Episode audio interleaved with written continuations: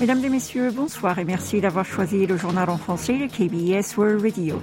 Voici tout de suite les principaux titres de ce vendredi 24 février. La Corée du Nord se vante d'avoir tiré quatre missiles de croisière stratégique vers la mer de l'Est. Séoul et Washington organisent un exercice de simulation sur la menace nucléaire de Pyongyang. L'ONU adopte une résolution exigeant le retrait des forces russes de l'Ukraine. Et enfin, le chiffre d'affaires de l'industrie cinématographique sud-coréenne retrouve 80% de son niveau d'avant Covid.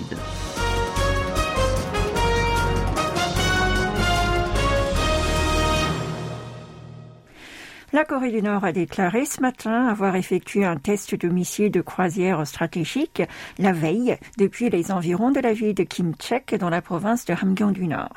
D'après les médias du pays communiste, quatre engins de type Hwasal 2 ont été lancés jeudi à l'aube en direction de la mer de l'Est qui sépare la péninsule coréenne et l'archipel japonais. Ils ont suivi une trajectoire de demi-kilomètre en dessinant un cercle elliptique et en forme de 8 comme prévu pendant quasiment trois heures avant d'atteindre avec précision leur cible.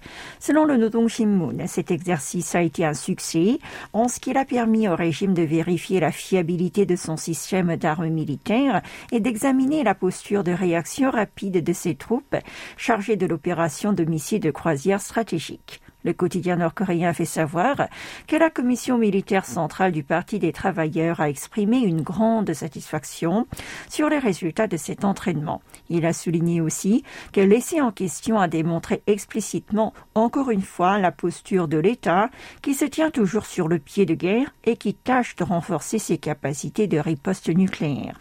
Le Nord semble avoir mené sa dernière bravade en signe de protestation suite à l'exercice de simulation sur table du comité de dissuasion élargie que la Corée du Sud et les États-Unis ont organisé ensemble mercredi au Pentagone.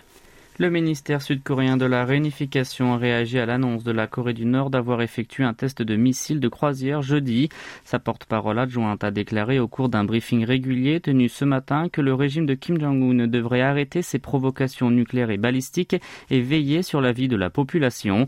Lee Hyo-jong a également ajouté, d'après les études des institutions sud-coréennes et étrangères, si Pyongyang avait utilisé l'enveloppe pour développer ses missiles à l'achat de nourriture, il aurait pu s'en procurer un million de par exemple, à la place des récents lancements d'un missile balistique à longue portée et deux à courte portée, il aurait pu obtenir 100 000 tonnes d'aliments, de quoi nourrir 2 à 3 millions d'habitants pendant environ 5 mois.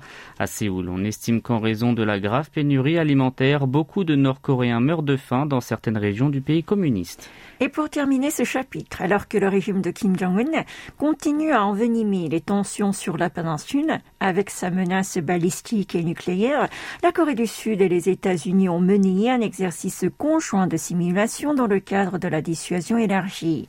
Selon le département américain de la Défense, les deux alliés ont organisé mercredi la huitième édition de l'exercice de simulation sur table du comité de dissuasion élargie à Washington. Cette fois, l'exercice a été mené en simulant un scénario d'utilisation de moyens atomiques par la Corée du Nord qui tâche de les sophistiquer. Les deux côtés ont discuté des mesures de la dissuasion et de la réponse contre tout usage du nucléaire nord-coréen afin de maintenir la paix et la stabilité dans la péninsule. Les représentants américains ont souligné ce qu'ils avaient déjà déclaré dans le rapport sur la posture nucléaire 2022. Selon eux, les USA ne sauraient tolérer en aucun cas les agissements de Pyongyang si jamais celui-ci utilisait son arsenal nucléaire contre eux, leurs pays alliés ou amis, et cela signerait la fin du royaume ermite. Les délégations sud-coréennes et américaines se sont rendues hier sur la base navale de Kings Bay, située dans l'État de Géorgie, où la marine US Navy mène l'entraînement de ses sous-marins nucléaires. Il s'agit de leur première visite commune sur ce site. Vous êtes à l'écoute du journal en français sur KBS World Radio. Un an après l'invasion de l'Ukraine par la Russie, l'Assemblée générale des Nations unies a adopté jeudi une résolution visant à demander un retrait immédiat et inconditionnel de l'armée russe du territoire ukrainien par 141 voix pour, 7 contre et 32 abstentions au deuxième jour d'une session extraordinaire d'urgence. Le texte intitulé Principe de la Charte des Nations unies sous-tendant une paix globale, juste et durable en Ukraine a été déposé à l'initiative notamment des États-Unis et de l'Union européenne. La Corée du Sud a fait partie des pays qui ont soutenu ce projet avant de voter pour, tandis que le Nord se trouve parmi les nations qui se sont prononcées contre. Lors de la session extraordinaire, Séoul et Pyongyang se sont échangés de violentes critiques. Le premier jour, Hwang Jong-kook, l'ambassadeur sud-coréen à l'ONU, a condamné l'invasion de Kiev par Moscou, qui porte atteinte aux principes clés de la communauté internationale. Dans la foulée, il a dénoncé la transaction illégale d'armes entre le royaume ermite et le groupe paramilitaire privé Wagner, qui s'est rallié aux côtés de la Russie en soulignant que le régime de Kim Jong-un a violé la résolution onusienne à son encontre. Le lendemain, après l'adoption de la résolution sur la guerre en Ukraine, le conseiller auprès du représentant permanent nord-coréen à l'ONU, Kim In-chol, a pris la parole pour mettre en cause les propos tenus par Hwang la veille. Kim a nié en bloc tout trafic d'armes entre son pays et la milice Wagner. Il a accusé Séoul de vouloir ternir l'image de Pyongyang. L'officiel nord-coréen n'a pas manqué de brandir la menace suivante. Si la Corée du Sud continue à débiter des propos provocateurs, elle sera confrontée à une crise sécuritaire catastrophique, avant d'ajouter que si elle reste soumise aux États-Unis, elle sera réduite à l'autodestruction. Son homologue sud-coréen Kim Dong-jun n'a pas tardé à réagir. Il a souligné que c'est bel et bien le Nord qui viole la charte de l'ONU et le droit international avec ses transactions illicites.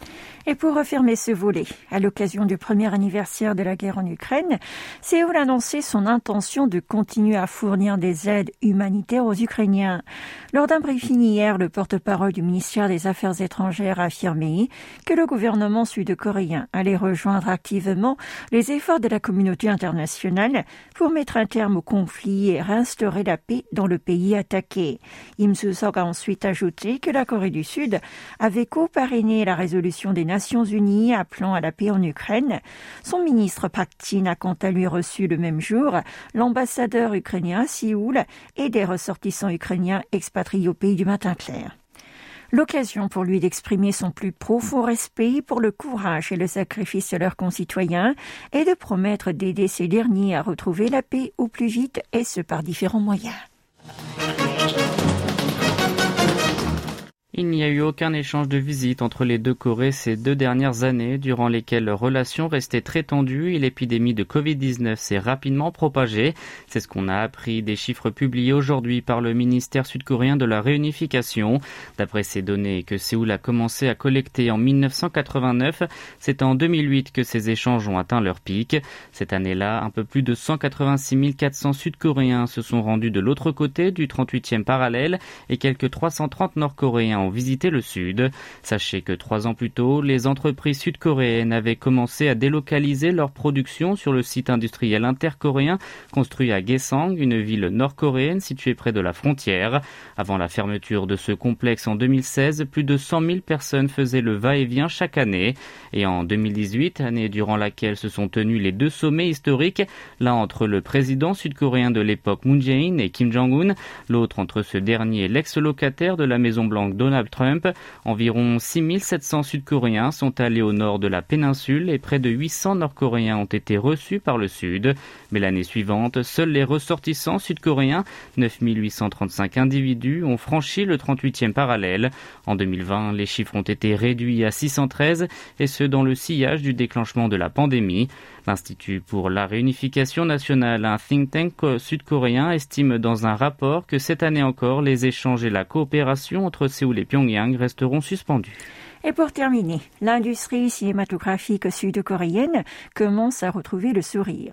Le mois dernier, son chiffre d'affaires s'est redressé de plus de 80% par rapport à celui de janvier 2019, donc avant l'éclatement de la pandémie de Covid-19.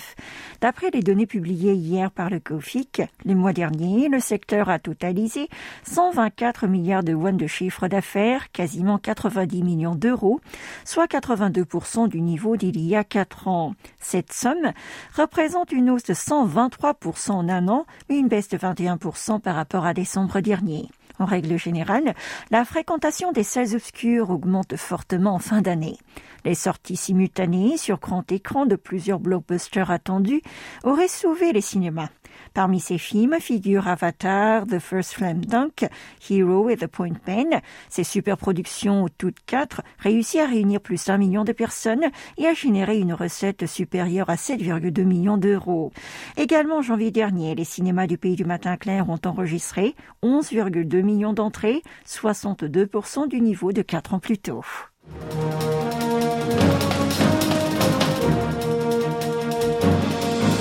C'est la fin de ce journal qui vous a été présenté par Oh Young et Maxime Lalo. Merci de votre fidélité et très bonne fin de semaine sur KBS World Radio.